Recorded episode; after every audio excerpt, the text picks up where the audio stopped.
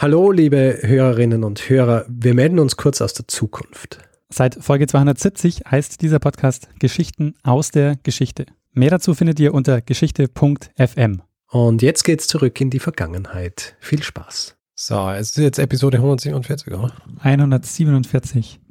Gut. Unfassbar. Ah, brutal. Es ist einfach brutal. So viele Episoden.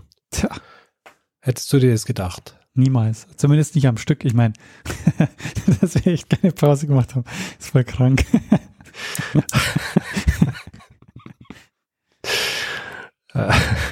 Ja, ich verstehe es auch nicht.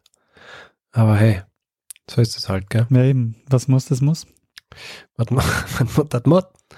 Na gut, dann äh, würde ich sagen, äh, machen wir diese Episode auch noch und dann lassen wir es gut sein. Genau, machen wir das. Lernen ein bisschen Geschichte. Lernen ein bisschen Geschichte, dann werden Sie sehen, Herr Reporter, wie das sich damals entwickelt hat. Wie das sich damals entwickelt hat. Hallo und herzlich willkommen bei Zeitsprung, Geschichten aus der Geschichte. Mein Name ist Daniel. Und mein Name ist Richard. Ja, und äh, wir sind zwei Historiker und wir erzählen uns jede Woche eine Geschichte aus der Geschichte und äh, machen das immer abwechselnd. Einmal eine Woche erzählt mir Richard was, die andere Woche erzähle ich dem Richard was. Und wir sind inzwischen bei Folge 147 angelangt. Und ich habe letzte Woche eine Geschichte gemacht. Ja. Kannst du dich noch erinnern? ja, du, hast, du hast letzte Woche eine Geschichte gemacht über die größte kriegerische Auseinandersetzung Südamerikas überhaupt. Richtig, den, äh, die Triple, den Triple-Allianzkrieg. Triple-Allianz-Krieg. Tja, das heißt, du bist diese Woche dran, Richard.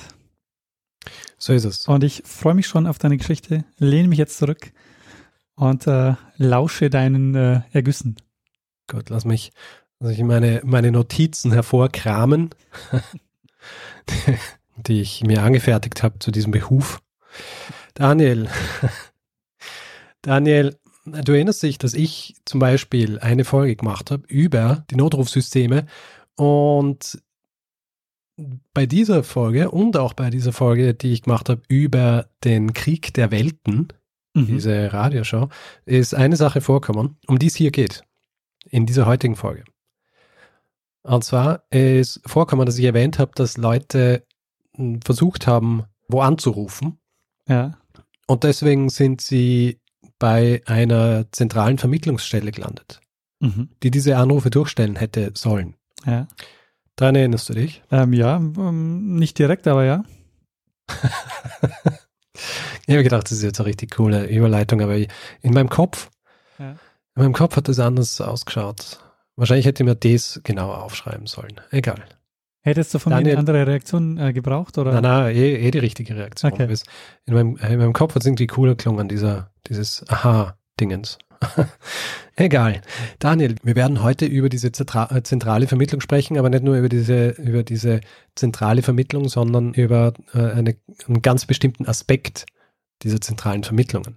Aha. Aber bevor ich hier jetzt so mich mit dieser Sache beschäftige, machen wir vielleicht einen ganz kurzen Abriss dieser frühen Telefonnetze, damit du weißt, mit was wir uns hier jetzt überhaupt eigentlich beschäftigen. Mhm.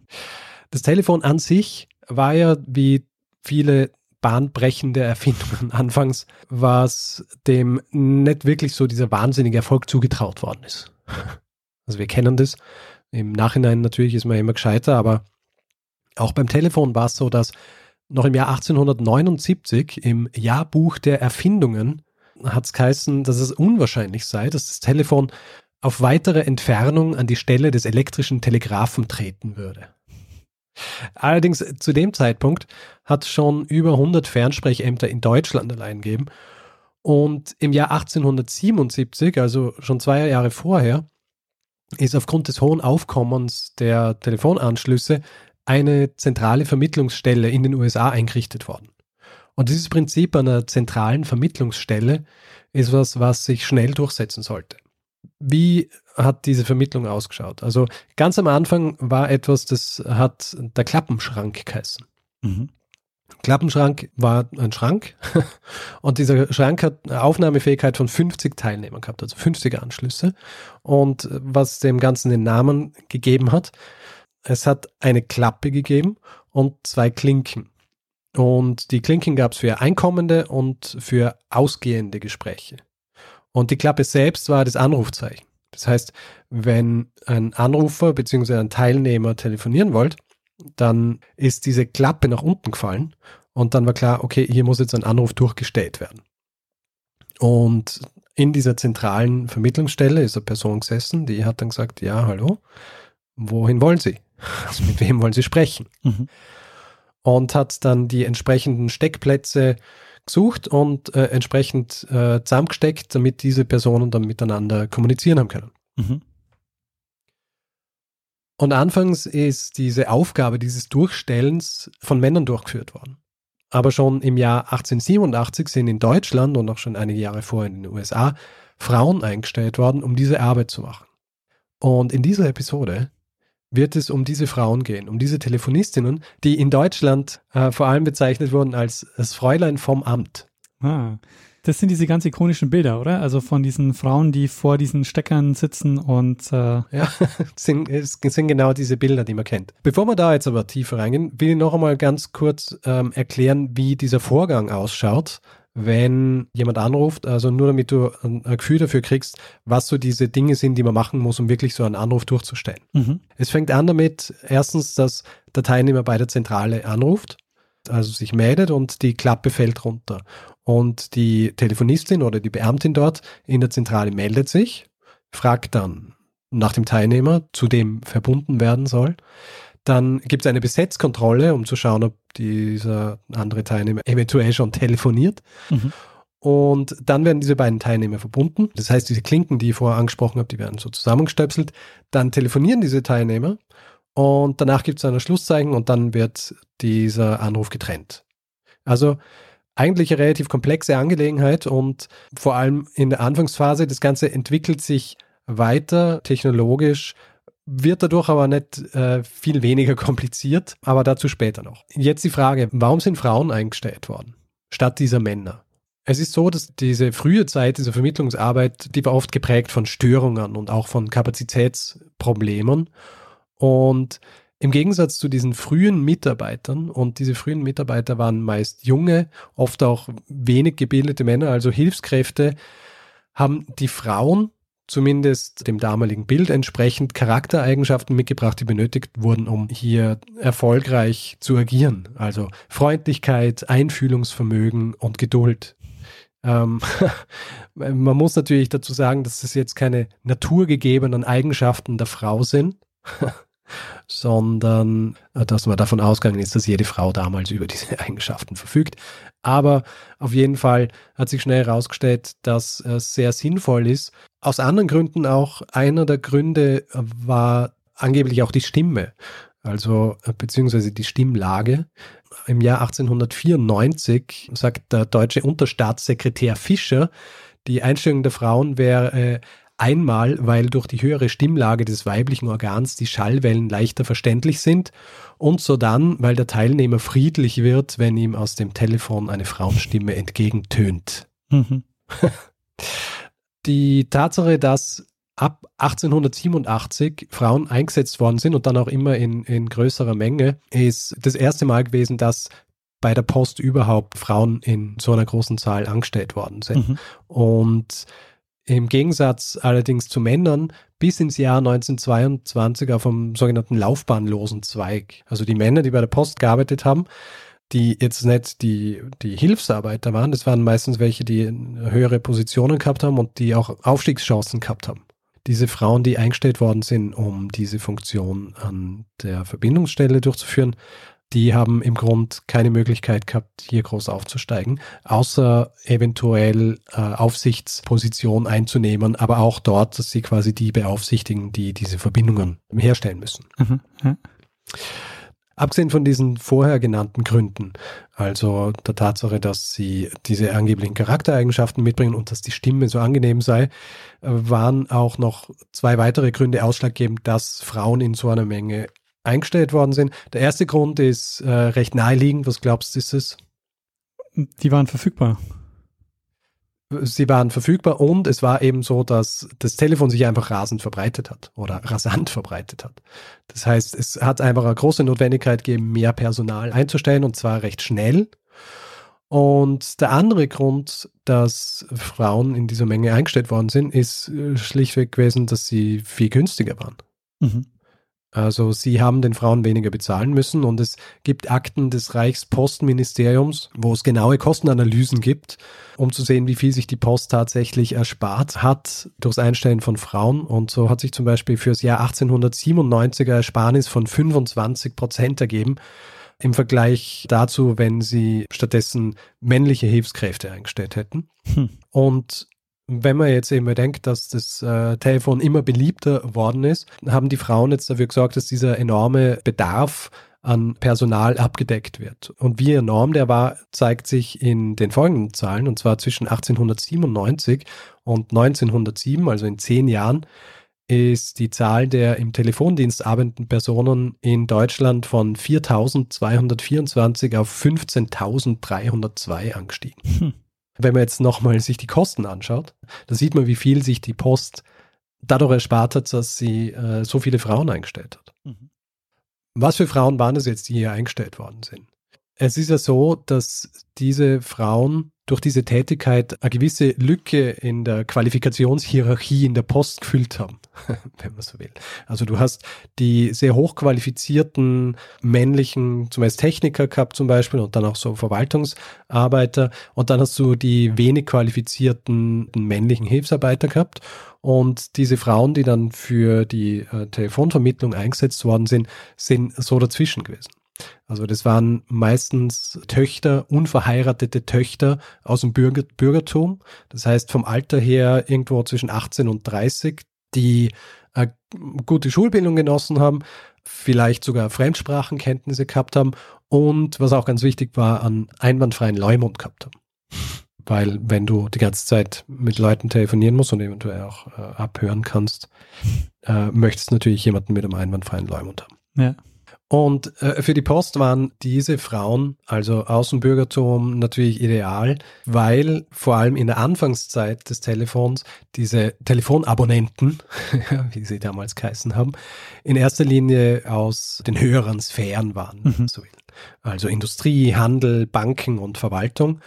Und da war es natürlich wichtig, dass äh, das entsprechende Umgang stattfindet mit diesen Menschen. Also dass das gewährleistet ist, dass die Personen, die diese Anrufe entgegennehmen und, äh, und vermitteln und mit ihnen kommunizieren, dass sie das auch in einem gewissen Rahmen machen. Es hat Aufnahmeprüfungen gegeben. Da haben sie Aufnahmeprüfungen gehabt in Rechnern, Geografie und deutschem Aufsatz. Und nach einer halbjährigen Probezeit äh, haben sie dann eine Prüfung absolviert Du hast vorhin gesprochen von diesen Bildern, die man kennt, oder das Bild von der, von der Telefonistin, die vor dem großen Steckschrank oder Klappenschrank sitzt. Ja. Das Bild dieses Fräuleins vom Amt war natürlich von Anfang an äh, recht, recht symbolträchtig. Abgesehen davon jetzt von diesem, von dieser Aufgabe, von dieser sehr spezifischen, war es natürlich auch so, dass sie ähnlich wie Postboten eine eigene Rolle gehabt haben, nämlich so diese Verbindung zwischen Menschen herstellen. Ja, also äh, quasi wirklich eine zwischenmenschliche Verbindung herstellen und natürlich äh, in dieser in dieser Position auch immer entsprechend ähm, man sagt hin und wieder sogar auch erotisiert wurden nicht einmal wahnsinnig geschlechterspezifisch anfangs, weil allein schon diese Rolle dieses Nachrichtenüberbringens, diese Kommunikation zwischen Menschen herstellen, hat eigentlich schon gereicht, um quasi diese Symbolik inne zu haben. Mhm.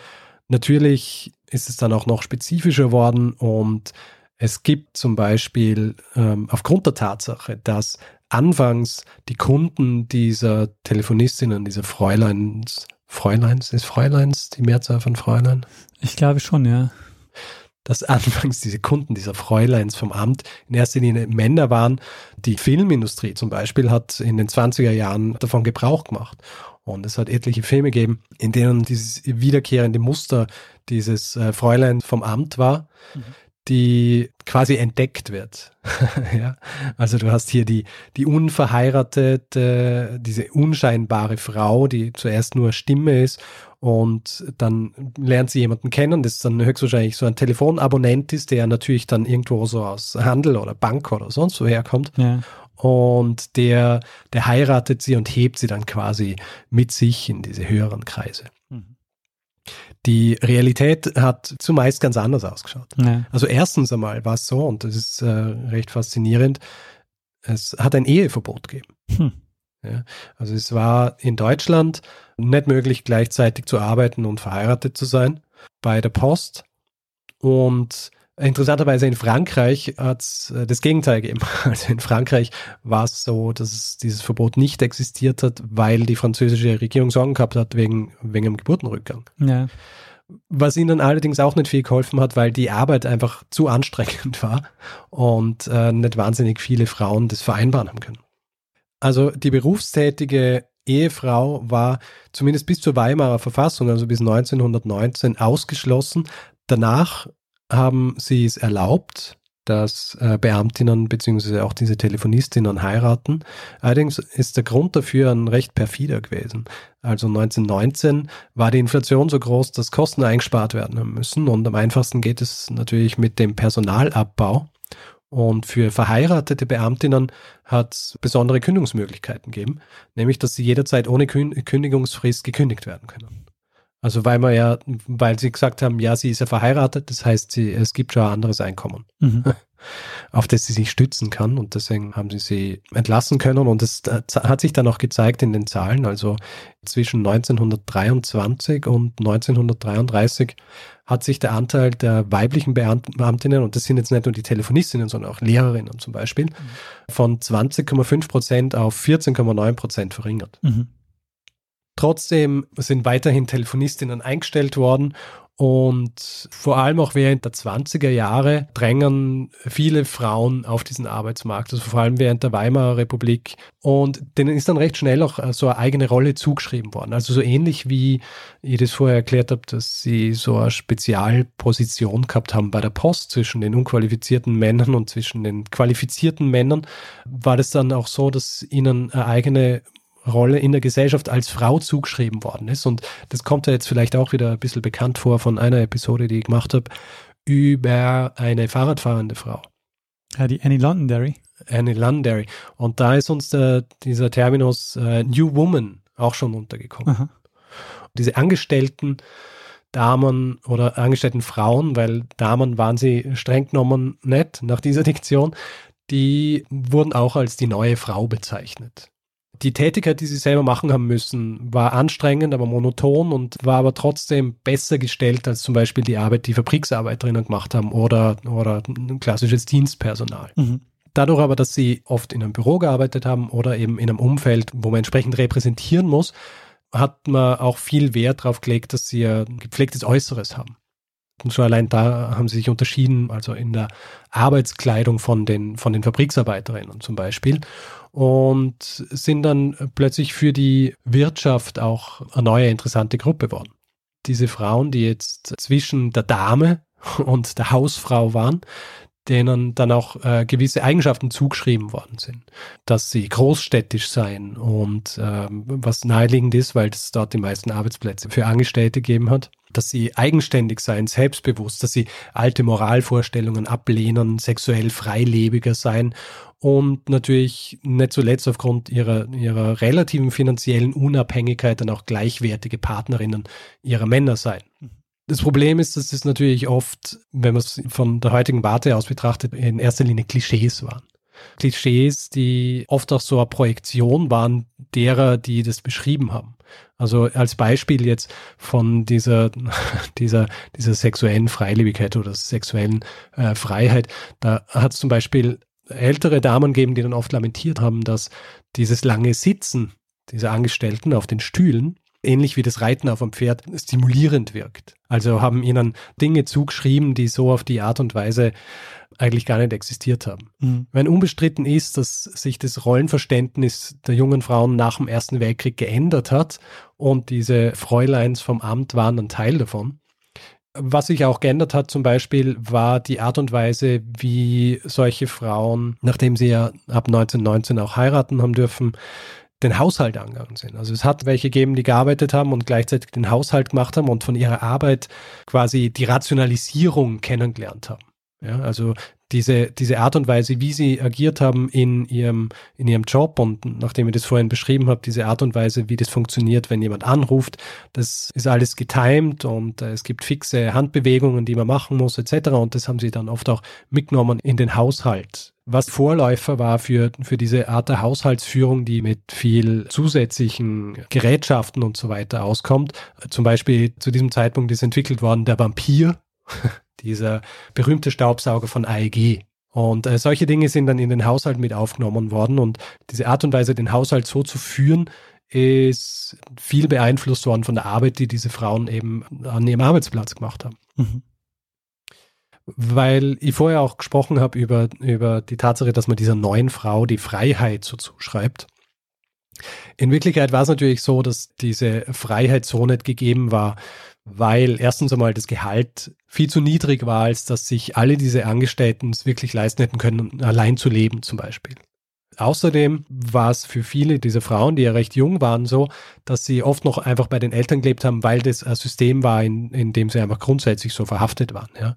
Und äh, nicht jetzt nur im negativen Sinn, sondern auch so, dass das was war, auf das sie zurückgreifen haben können. Einfach eine Struktur, die jetzt im Vergleich zu dieser neuen Arbeitswelt was ist, was sie kennen. Und Alleinleben hat lange Zeit einfach aufgrund der, der, der niedrigen Gehälter nicht funktioniert.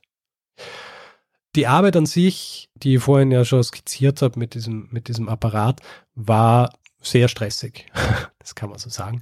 Es war zwar abhängig vom Ort der Beschäftigung, ob es jetzt eine kleinere Zentrale war oder ob es in den Großstädten war und vom Zeitraum, also ob wir jetzt vom Anfang oder von später sprechen. Es war ja so, dieses, dieses Klappensystem ist relativ schnell abgelöst worden durch ein Glühlampensystem, wo gewisse Dinge einfach ersichtlich waren, wenn gewisse Glühlampen aufleuchten. Allerdings ist durch dieses Glühlampensystem es auch leichter worden zu überprüfen, wie schnell und wie gut die Arbeit gemacht wird. Und es gibt ein Zitat aus einer Zeitschrift mhm. von einem, von einem Fräulein vom Amt und ich habe mir das einsprechen lassen. Mhm. Und das hören wir uns jetzt an. Sitzen Sie einmal die siebte oder achte Stunde am Tag, das Mikrofon am Ohr, ein paar Dutzend Schnüre und Lampen und zehntausend Klinken vor sich und alles durcheinander.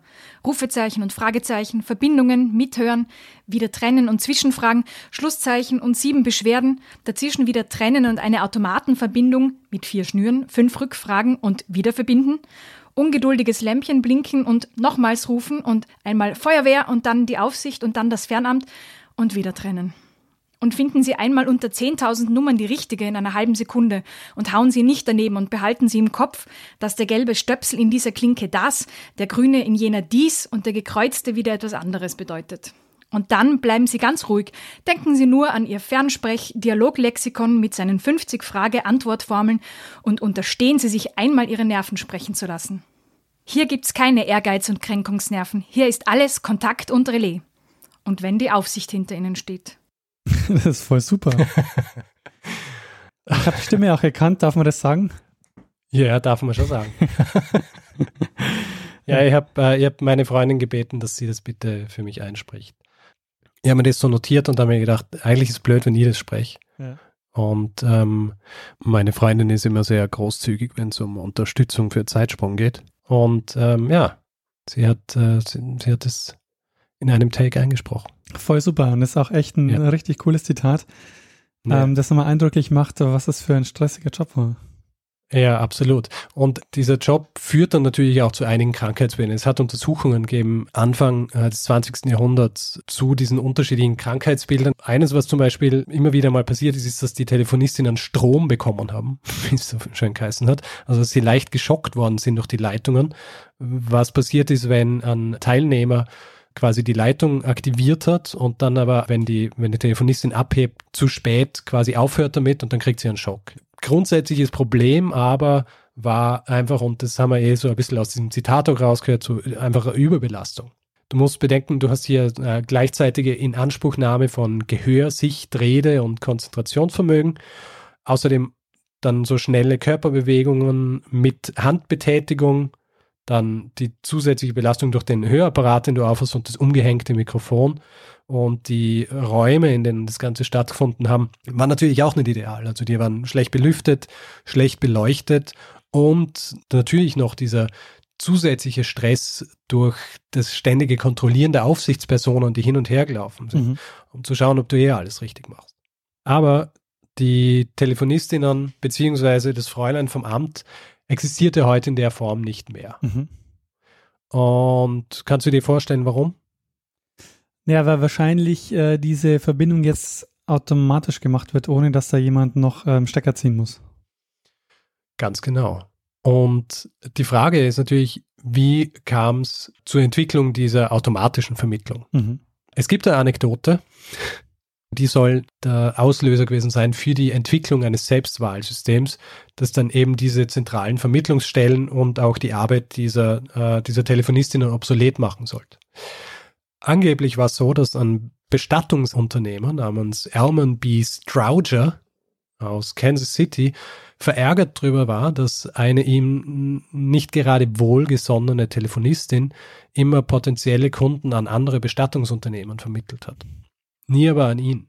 Und er ist so empört drüber, dass er sich selber dran macht, einen Vermittlungsapparat zu entwickeln, der eben diese Vermittlungsperson überflüssig machen soll. Mhm. Wenn man sich die Timeline anschaut, also ich habe ja vorhin gesprochen von 1877 mit der ersten zentralen Vermittlungsstelle, diese Anstrengungen von Stroucher fruchten schon am 12. März 1889, also nicht viel später wo er ein Patent anmeldet, eines Hebdrehwählers. Und drei Jahre später schon installiert er den ersten von, von diesen Hebdrehwählern in LaPorte, Indiana, und zwar mit seiner selbst und neu gegründeten Strouger's Automatic Telephone Exchange Company. Anfangs hat er in den USA relativ wenig Glück damit, das irgendwie an, an den Mann zu bringen, beziehungsweise an die Bell Telephone Company, das, die das ähm, damals kontrolliert hat. Er exportiert das dann aber und die deutsche Reichstelegrafenverwaltung zum Beispiel übernimmt am 21. Mai im Jahr 1900 eine Versuchvermittlungsstelle für insgesamt 400 Teilnehmer mhm. auf Basis dieses Selbstwählers. Allerdings sind die zu diesem Zeitpunkt noch nicht ans, ans öffentliche Netz angeschlossen. Mhm. Das war so ein kleiner Anfang. Es gibt dann Testvermittlungsstellen relativ bald in Deutschland auch und auch in den USA, trotz dieses anfänglichen Widerstands, werden diese Selbstwähler beliebter. Das Ganze wird weiterentwickelt und äh, schlussendlich entwickelt sich so weiter, dass über kurz oder lang diese zentralen Vermittlungsstellen ersetzt werden. Also die Handvermittlung, wie man das offiziell nennt, was ursprünglich gemacht worden ist über die Telefonistinnen, wird dann durch die Selbstwähldienste abgelöst. Aber wie wir das ja auch gehört haben bei meiner Folge über die Notrufnummern, dauert sowas natürlich immer. Vor allem, dass sowas dann auch flächendeckend passiert. Und was glaubst du, wann ist die letzte Handvermittlungsstelle aufgelassen worden? In den äh, frühen 50er Jahren. Ja, fast. Im Jahr 1966. Ah. Krass, noch länger. Und, äh, und zwar in Uetze. Das äh, ist in der Region Hannover. Interessant.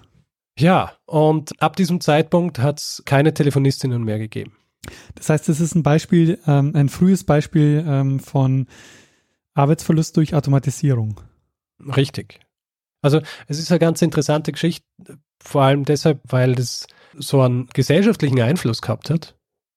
Die Tatsache, dass so viele Frauen dafür eingestellt worden sind, aber die, also dass sich die gesellschaftliche Entwicklung, die ist geblieben, aber der Job, den gibt es eigentlich nicht mehr. Mhm. Ja, spannend. Und wahrscheinlich ja. haben die Frauen auch nicht so die, also die haben wahrscheinlich dann den Job verloren, aber es gab quasi keine, keinen adäquaten Ersatz für sie. Nicht wirklich, weil eben die, diese, diese Laufbahnen für die Telefonistinnen nicht irgendwie mit Aufstiegschancen versehen waren. Also sie sind angesehen worden so als glorifizierte Hilfsarbeiterinnen. Mhm. Obwohl sie ja eigentlich äh, viele Qualifikationen mitbringen haben müssen, die auch recht streng reglementiert waren, dass sie überhaupt diesen Job machen haben können. Ja, du fragst dich sicher, Richard, bist du selber auf diese Geschichte gekommen? Richard, bist du eigentlich selber auf die Geschichte gekommen? Nein. Das ist ein Hinweis und zwar von Anja. Ha.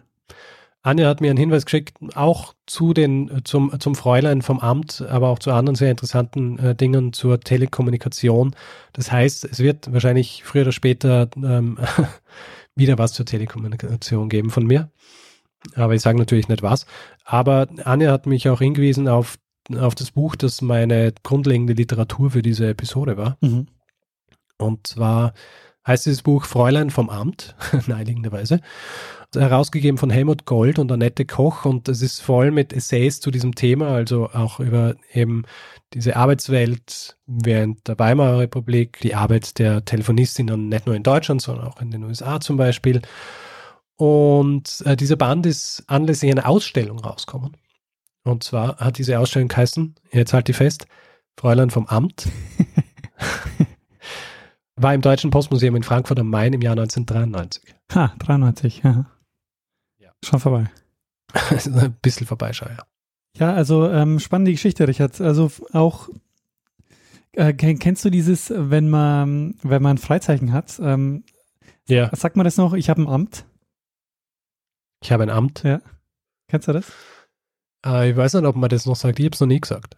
Ich habe es auch nie gesagt, aber es ist doch was, was mir ähm, so ein bisschen ab und zu mal begegnet ist, dass jemand das so sagt. So, warte mal, ich habe ein Amt. Okay. Ja, ist äh, wahrscheinlich darauf zurückzuführen. Ja. Ich kenne ja wirklich auch nur dieses, ähm, ja, dieses, diese Bilder von, von den Frauen, die da, die da eben sitzen und die Verkabelungen mhm. ähm, übernehmen. Aber ich habe ähm, keine Ahnung ähm, bislang gehabt, wie das funktioniert. Ja, ich auch nicht, äh, bis ich äh, drüber nachgelesen habe. Was ich auch faszinierend finde, ist, dass es ja auch ein Job war, der sehr technisch geprägt war. Ja. Und, ähm, und es gab zu dem Zeitpunkt oder also dann ja später ja nochmal so eine Entwicklung, nämlich bei den ersten Computern. Ähm, dass ja auch, die ja zunächst sehr, mal sehr von sehr vielen ähm, Frauen ähm, oder sehr weiblich geprägt war und dann eben ähm, von den Männern übernommen wurde. Ja, es ist im Grunde ganz ähnlich eigentlich von der Herangehensweise an diese unterschiedlichen Geschlechterrollen. Sobald so ein Vorgang von Hilfsarbeit weggeht und irgendwie komplexer wird, ist es dann plötzlich von, von der Frau zum Mann übergelaufen. Ja. Also diese Computerarbeit, diese frühe war ja wirklich so Lochkarten stecken im Grunde. Ja, genau. Ja. Es erinnert mich auch wieder an, an meine Episode über den Kaiserschnitt, weil da war es ja auch so, dass die, die Arbeit ursprünglich was, äh, also Kinder auf die Welt bringen, was, was, was Frauen gemacht haben. Und sobald es irgendwie technisiert worden ist und du Werkzeug äh, gebraucht hast dazu oder Werkzeug dafür gemacht worden ist, ist es plötzlich in die Hände der Männer gekommen. Sobald was komplexer worden ist, haben sie dann beschlossen, okay, jetzt, jetzt müssen es die Männer machen. Ja, also Arbeit, Geschlechterbilder und so, das ist äh, echt ein, spannendes Feld, wo auch, glaube ich, ähm, auch viel Forschung passiert. Also ich kann jedem empfehlen, der sich äh, für das Thema interessiert, sich dieses Buch zuzulegen Fräulein vom Amt. Ich habe hier nur einen Bruchteil eigentlich abdecken können von diesen interessanten Dingen, die da drin stehen. Ja, dann ähm, machen wir mal, ähm, bringen wir mal die Folge zum Ende und ähm, machen Feedback-Hinweis-Blog. Gut, Feedback-Hinweis-Blog. Also wer uns Feedback geben will, kann es entweder äh, per E-Mail machen, feedback.zeitsprung.fm oder auf unserer Website zeitsprung.fm. Gerne auch auf Twitter, da ist unser Account zeitsprung.fm oder ich at Stormgrass und Daniel at Mestsnare. Und Facebook äh, haben wir auch, beziehungsweise einen Facebook-Account, eine Facebook-Seite. Da ist die Adresse facebook.com slash zeitsprung.fm. Und wer uns Reviews äh, verfassen will über uns oder uns Sterne äh, vergeben will, der kann das zum Beispiel auf iTunes machen oder auf panoptikum.io. Außerdem gibt es die Möglichkeit, uns finanziell zu unterstützen. Und äh, wir haben alle Möglichkeiten, die ihr braucht, um uns was zukommen zu lassen, auf unserer Webseite äh, zusammengefasst. Wir würden uns sehr freuen, wenn ihr uns äh, unterstützt und uns ein bisschen was zukommen ähm, lasst. Und ähm, wir bedanken uns in dieser Woche bei Björn, Alfred, Jens, Wilfried, Nikola, Markus, Holger, Frank, Dirk und äh, Jessica, Julia und Daniel. Äh, vielen, vielen Dank für eure Unterstützung. Ja, vielen herzlichen Dank. Ja, und ähm, was, was bleibt uns jetzt noch, Richard? Ja, uns bleibt eigentlich eh nur noch, dass wir dem einen das letzte Wort geben, der es immer hat. Bruno Kreisky. Lernen ein bisschen Geschichte. Lernen ein bisschen Geschichte, dann werden Sie sehen, Herr Reporter, wie das sich damals entwickelt hat. Wie das sich damals entwickelt hat. Also, wer Feedback geben will zu dieser Episode oder zu anderen, der meldet sich äh, im Amt und lässt sich durchverbinden zu uns. Ja. Ja. Automatisch. Das ist jetzt auch in meinem Kopf hat das, äh, war das lustiger, als es dann schlussendlich Ja, sag's war. nochmal, ich glaube, das kommt Egal. schon lustig. Na, na, Ja. ich sag's nicht noch. Okay.